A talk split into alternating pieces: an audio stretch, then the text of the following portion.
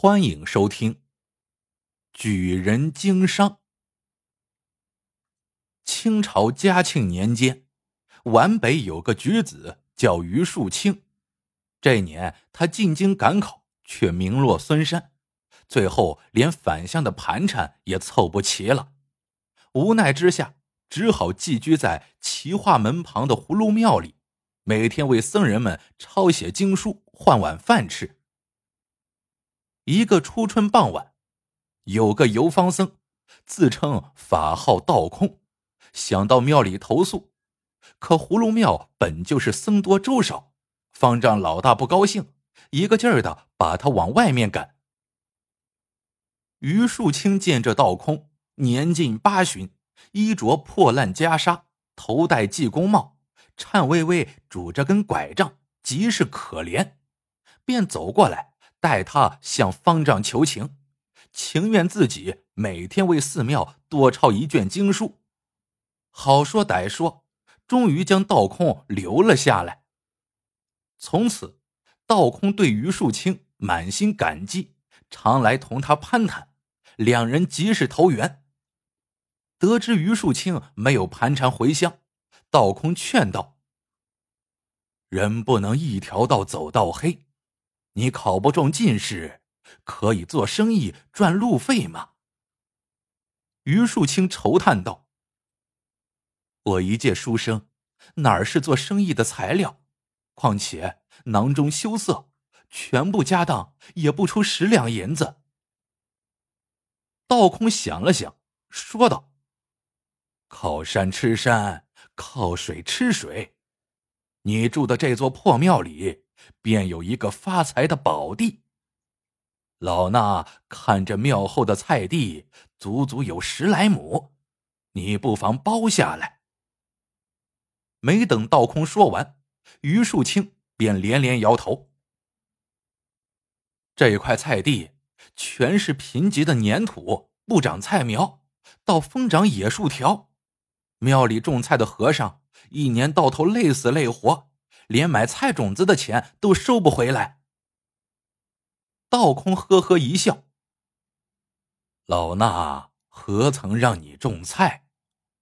老衲也算是个老北京了，让你种什么你就种什么，准没有错。”于树清见道空一脸真诚，还真动了心。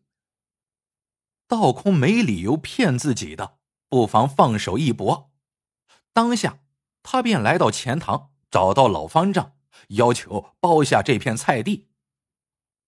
老方丈求之不得，便一手接银子，一手在契书上签字画押。春暖花开，正是耕田种地的好时候。于树清问道空种什么，道空笑道：“你不是说？”这块地疯长野树条吗？咱们就插树条子。当下，二人砍来随处可见的柳树枝、榆树根、野荆棘，见缝插针，全移栽到了葫芦庙里的菜园子里。这年夏天，雨水格外充足，野树条可着劲儿的长。入秋后，便长成了胳膊粗的树棵子。道空又叫于树清砍下树棵子，晒干后码成堆，枝枝杈杈的堆得好像座小山包。这下，庙里的和尚们终于明白道空和于树清二人要干啥了。入冬后要把这些树棵子当干柴卖呢。可在北京城，家家户户烧炕取暖，向来用的。都是西山探民挑进城来的煤块和木炭，这些不敢火又起烟的干柴，白给都没人要。怕是于树清这个穷举人穷疯了，也亏得道空这歪嘴和尚还自称是老北京。听着和尚们的讥笑，于树清心头忐忑不安，道空却气定神闲。过了霜降，皇城北京。突然天气转寒，鹅毛大雪下了三天三夜，奇冷无比。更要命的是，九门提督忽然下了一道紧急禁门令，严禁西山探民入京。这是为啥呀？大伙儿打听了半天，才知道，原来九门提督府收到一条绝密消息。一直活跃在西山探民中的天理会教徒，要趁探民入京的机会二打紫禁城。八年前，他们就曾在皇城根下起事造反，差点攻下了紫禁城呢。这一下可好，京城探柴奇贵，价码成倍上涨。往年根本没人看得上眼的干柴，也成了香饽饽。于树清的那堆干柴，不到半月便全卖光了，只看得葫芦庙里的僧人们羡慕不已。于树清心中也连连称奇，一个劲儿的问道空如何能料事如神。道空一笑，痛痛快快的接了底。原来初春的时候。京城上空就响雷不断，这可是罕见的天气呀。不久，一条歌谣谚语在百姓中流传：“开春打雷，遍地反贼；雪花一飘，改天换地。”这不是鼓动人们造反吗？沿街化缘的道空顿时明白，这是天理会教徒。要在冬天农闲时聚众闹事的信号。作为一个老北京，他知道开春打雷实际上是春气动得早，夏天雨水必然充足，冬天也必然来得早，而朝廷一直会提防着天理会，到了冬天必定要严禁探民入京。如此一来，探柴岂有不大贵之理？于树清听了，自然叹服不已。只听道空反问他：“如今你有钱了，是不是要回乡了？”不，于树清摇摇头。还是师傅您当初说的对，人不能一条道走到黑。我想在京城经商，发了大财，再衣锦还乡。道空点点头，沉吟道。京城寸土寸金，经商尤其不易。你手里的银子只能盘个小店铺，想发大财恐怕还不能够。也罢，老衲再给你出个主意。如今皇城最繁华的地方，莫过于前门大街。前门大街有个蛤蟆坑。你可以买下来，填平了盖商铺。于树清兴冲冲来到前门大街，果然见大街左侧，铁帽子王爷果亲王府地东面有个足有方圆两亩的水坑，坑中蛤蟆呱呱叫个不停，难怪叫做蛤蟆坑呢。可再一细打听，于树清心凉了半截。原来。蛤蟆坑的主人周老二当初也曾想将坑填平了盖商铺，但刚填了两马车土，果亲王府里便出来人发话说：“果亲王五行属水，最忌宅东有土，土克水嘛。你周老二填平坑可以，但不得用土。”周老二没有办法，只得停工。不曾想来年夏天。果亲王的小阿哥来蛤蟆坑捉蛤蟆，跌进坑中淹死了。果亲王勃然大怒，要治周老二死罪。周老二几乎是倾家荡产才保住性命，从此便想把这个招灾破财的坑给卖出去。可偌大的京城，谁敢得罪果亲王呢？这么久了，蛤蟆坑依然无人问津。于树清思来想去，一咬牙，还是找到了周老二，想买蛤蟆坑。周老二求之不得呀，只象征性的收了于树清几两银子。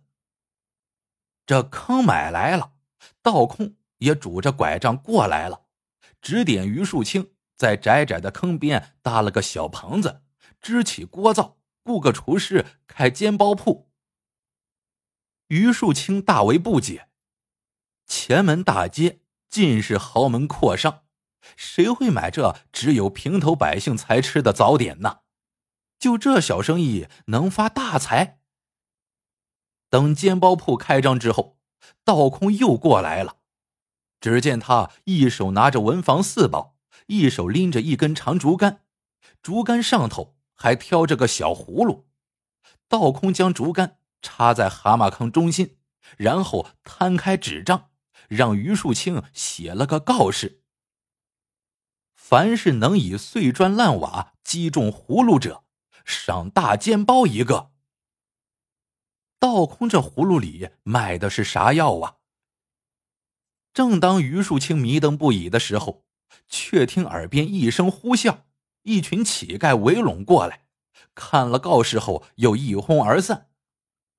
不多会儿，只见乞丐们成群结队而来，他们的讨饭兜里装的全是碎砖烂瓦，围在蛤蟆坑边，雨点似的向坑中砸去。这又正是青黄不接的二三月，乞丐们多呀。几乎全皇城的乞丐都闻讯赶到了蛤蟆坑，天天来砸小葫芦。只不过一个月的功夫，蛤蟆坑居然被砸平了。至此，于树清大悟，倒空此举醉翁之意不在酒啊！如此填坑，花费的代价比雇人挑土填坑便宜多了，而且又不会得罪果亲王。盖好商铺，于树清向道空请教做什么生意，道空却连连摇头。做什么生意还需你自个儿拿主意，这就看你有无生意头脑了。不过，老衲可以送你做生意发大财的八字真经。欲取仙语，人无我有。正当于树清拿不定主意做何生意的时候，这年秋天，嘉庆驾崩，至亲王继位，年号道光。一听是至亲王继位，于树清脑袋一拍，一场大好生意来了。他当下雇了两个小伙计，自当掌柜，开了间孤衣铺，打出了高升衣庄的招牌，招牌旁。书写五个大字：“专收旧官服。”呵，这可真是件奇事。在皇城，孤衣铺少说也有上百家，但没有一家会收旧官服，更何况还是专收。为啥呀？官服不同于一般衣服，平头百姓是不能穿官服的。而品阶不同的官员，也不能乱穿式样和补子都不同的官服，否则就是犯上之罪。因此，官员们的旧官服只能放在家里压箱底。如今居然有个高升衣庄专收旧官服，且出价不低，一件旧官服的出价足够买件新袍子。京城的官员们喜出望外，争相派家人前来高升衣庄卖掉旧官服。一时间，高升衣庄人满为患，周边的店铺见状无不沈笑。这个于树清填平蛤蟆坑倒挺有办法，可这回居然昏了脑壳了。看你收了一屋子旧官服卖给谁去，只怕是要关门大吉了。国丧期过后，朝臣们脱下丧服，换上朝服上朝，却见新皇帝道光穿着件半新不旧的龙袍，坐在金銮殿上，旁边侍立的太监也全穿着旧宫服，而道光放眼往殿下一瞧，只见山呼万岁的文武百官个个衣着光鲜，只有内阁曹学士。穿着旧官服，鹤立鸡群。他当下脸一寒，气恨恨道：“成由节俭，败由奢。家如此，国犹如此。”说完，龙袖一甩，退了朝，抛下群臣们大眼瞪小眼。等到第二天上朝，皇上的第一道圣旨便是将曹学士升职为军机大臣。这下，群臣们终于明白了，新皇上昌俭戒奢，要求大臣们从自身做起，像曹学士那样穿旧官服。而这个曹学士，是个十年不曾升职的迂腐老儒，无新官服可换。当然只能穿旧官服了，没想到竟然因此时来运转。散朝之后，朝臣们纷纷翻箱倒柜寻找旧官服，可旧官服一件也没有了，都卖到高升衣庄去了。没奈何，只得再来高升衣庄赎回旧官服。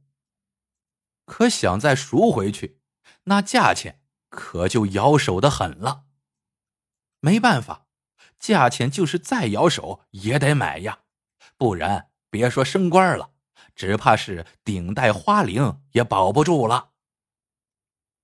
还有那些外地觐见的封疆大吏，听说皇上如此作风之后，也连忙来到高升一庄买旧官服，因为只此一家，别无分号。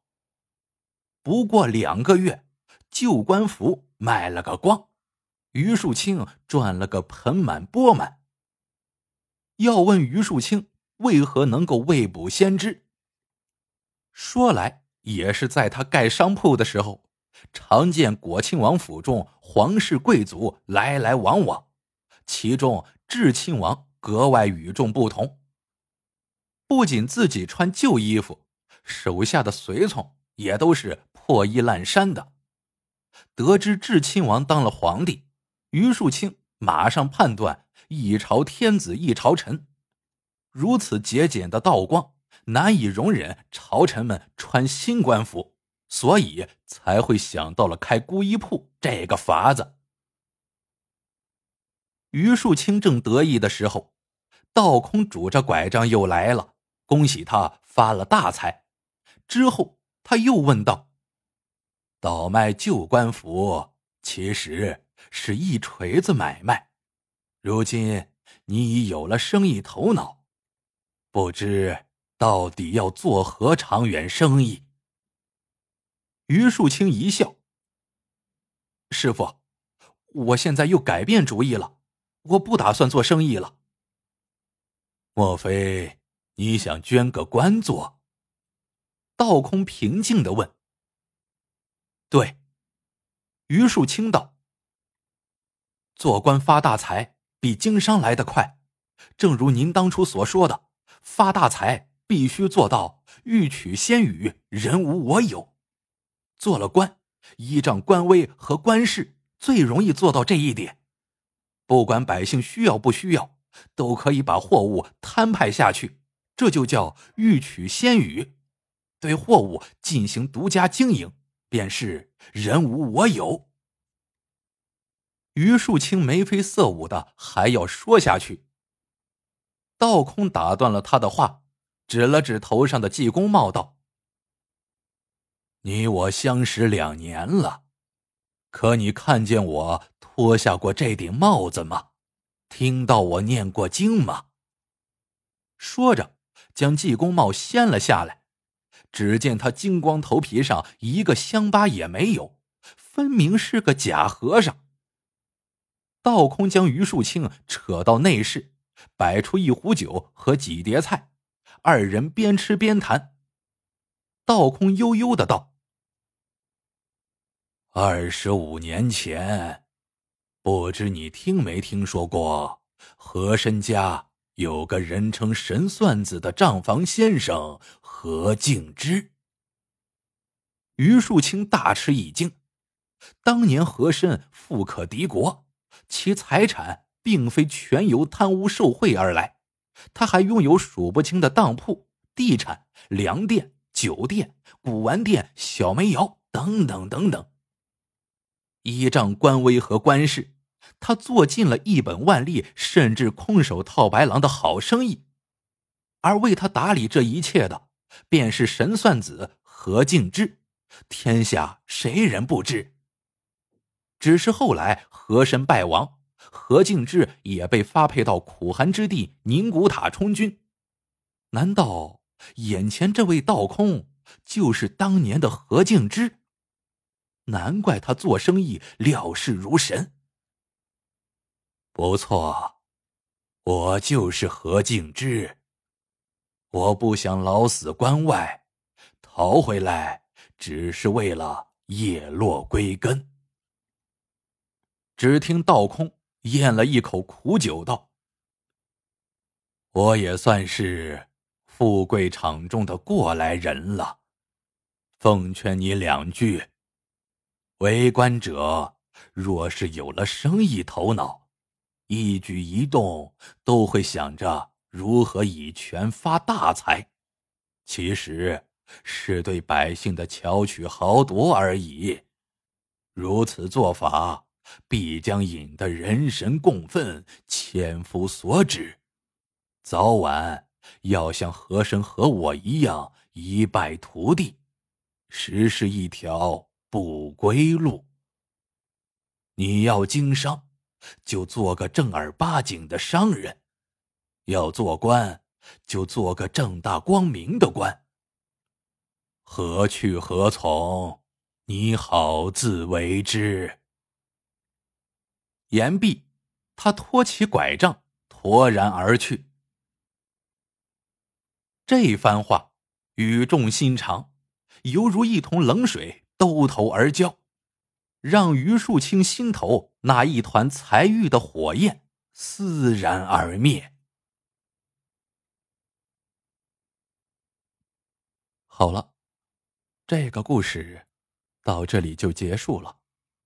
喜欢的朋友们记得点赞、评论、收藏，感谢您的收听，我们下个故事见。